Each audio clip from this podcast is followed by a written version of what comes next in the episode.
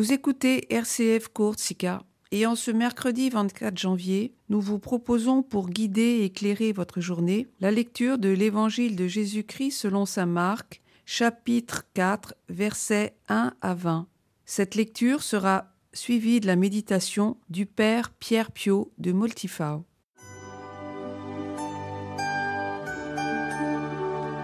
Évangile de Jésus-Christ selon saint Marc. En ce temps-là, Jésus se mit de nouveau à enseigner au bord de la mer de Galilée. Une foule très nombreuse se rassembla auprès de lui, si bien qu'il monta dans une barque où il s'assit. Il était sur la mer, et toute la foule était près de la mer, sur le rivage. Il leur enseignait beaucoup de choses en paraboles, et dans son enseignement il disait Écoutez, voici que le semeur sortit pour semer. Comme il semait, du grain est tombé au bord du chemin. Les oiseaux sont venus, et ils ont tout mangé. Du grain est tombé aussi sur du sol pierreux, où il n'y avait pas beaucoup de terre. Il l'a levé aussitôt, parce que la terre était peu profonde.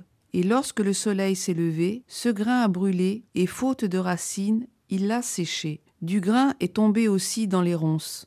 Les ronces ont poussé, l'ont étouffé, et il n'a pas donné de fruits. Mais d'autres grains sont tombés dans la bonne terre. Ils ont donné du fruit, en poussant et en se développant, et ils ont produit trente, soixante, cent pour un. Et Jésus disait, Celui qui a des oreilles pour entendre, qu'il entende. Quand il resta seul, ceux qui étaient autour de lui, avec les douze, l'interrogeaient sur les paraboles. Il leur disait, C'est à vous qu'est donné le mystère du royaume de Dieu, mais à ceux qui sont dehors, tout se présente sous forme de paraboles. Et ainsi, comme dit le prophète, ils auront beau regarder de tous leurs yeux, ils ne verront pas. Ils auront beau écouter de toutes leurs oreilles, ils ne comprendront pas. Sinon, ils se convertiraient et recevraient le pardon. Il leur dit encore, Vous ne saisissez pas cette parabole.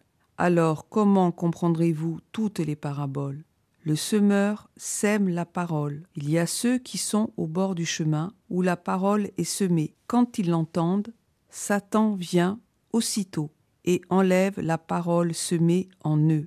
Et de même, il y a ceux qui ont reçu la semence dans les endroits pierreux. Ceux-là, quand ils entendent la parole, ils la reçoivent aussitôt avec joie, mais ils n'ont pas en eux de racines. Ce sont les gens d'un moment. Que vienne la détresse ou la persécution à cause de la parole, ils trébuchent aussitôt. Il y en a d'autres qui ont reçu la semence dans les ronces. Ceux-ci entendent la parole, mais les soucis du monde, la séduction de la richesse et toutes les autres convoitises les envahissent et étouffent la parole qui ne donne pas de fruits. Il y a ceux qui ont reçu la semence dans la bonne terre. Ceux-là entendent la parole, ils l'accueillent et ils portent du fruit. Trente, soixante, cent pour un.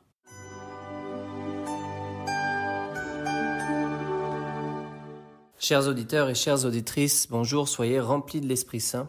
Aujourd'hui, avec l'évangile selon Saint Marc au chapitre 4, nous avons la parabole du semeur. Cette parabole est aussi présente en Matthieu au chapitre 13 et en Luc au chapitre 8, ce qui nous montre l'importance que les évangélistes ont donnée à cette parole de Jésus.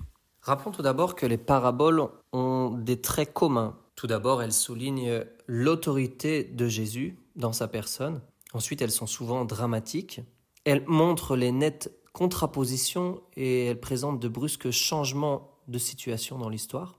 Et enfin, elles utilisent un langage apocalyptique, ceci pour mieux évidencier la crise que l'enseignement de Jésus provoque. En utilisant des images comme le semeur, mais aussi dans d'autres chapitres le grain de moutarde ou encore le trésor caché, la perle de grand prix, Jésus veut nous faire comprendre à quel point c'est le mystère du royaume de Dieu et la réponse du disciple à ce mystère qui est importante. Dans le fond, il y a deux terrains, il y a ceux qui vont porter du fruit et ceux qui ne porteront pas de fruit. Mais le mystère en tant que tel se situe dans la volonté, comme le rappelle Éphésiens chapitre 1 verset 9.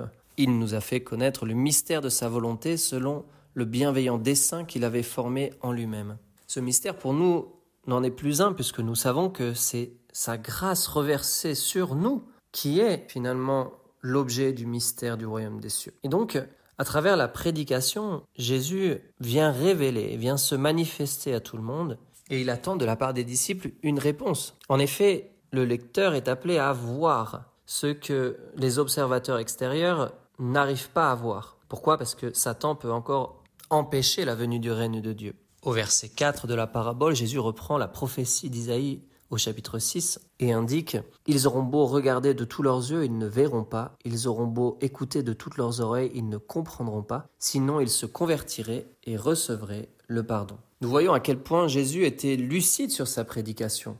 Il savait très bien qu'une partie du peuple d'Israël aurait refusé d'entendre ses paroles, tout comme les prophètes avaient été refusés et même tués pour avoir prêché la vérité.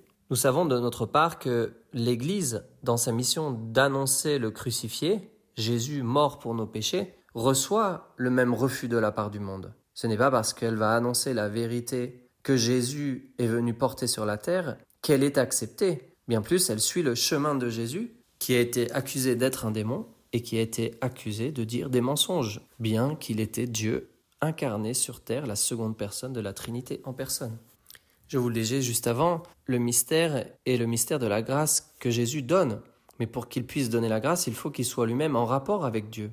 Et donc l'évangile, selon saint Marc, nous donne à contempler un rapport entre Jésus, le royaume de Dieu et la Seigneurie, pour reconnaître en lui plus qu'un simple prédicateur ou un ultime prophète venu pour annoncer la vérité au peuple d'Israël. En effet, le disciple qui voit et écoute la parole du Christ sera finalement capable de se convertir et de recevoir le pardon de la part de Jésus. Chers auditeurs, chères auditrices, bonne journée et à demain.